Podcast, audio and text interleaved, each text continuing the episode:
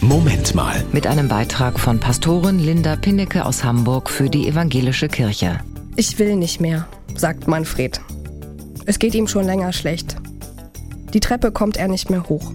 Seit Monaten war er nicht mehr in seinem Schlafzimmer.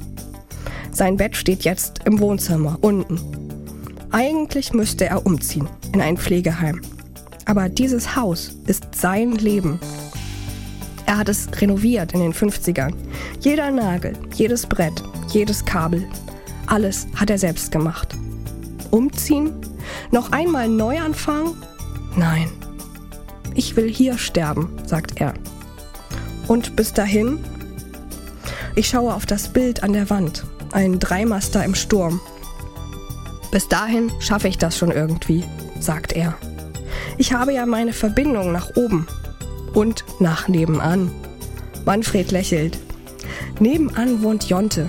Und irgendwie hat Jonte Manfreds Herz erreicht. Die beiden Gärten trennt eine dichte Hecke. Doch seit einiger Zeit gibt es einen Trampelpfad. Eine Verbindung zwischen zwei Welten. Wenn Jonte aus der Schule kommt, geht er rüber. Und dann füttern sie die Vögel zusammen. Sie sitzen im Windfang und schnitzen Figuren. Es gibt Weißbrot mit der polnischen Wurst, die Manfred so liebt.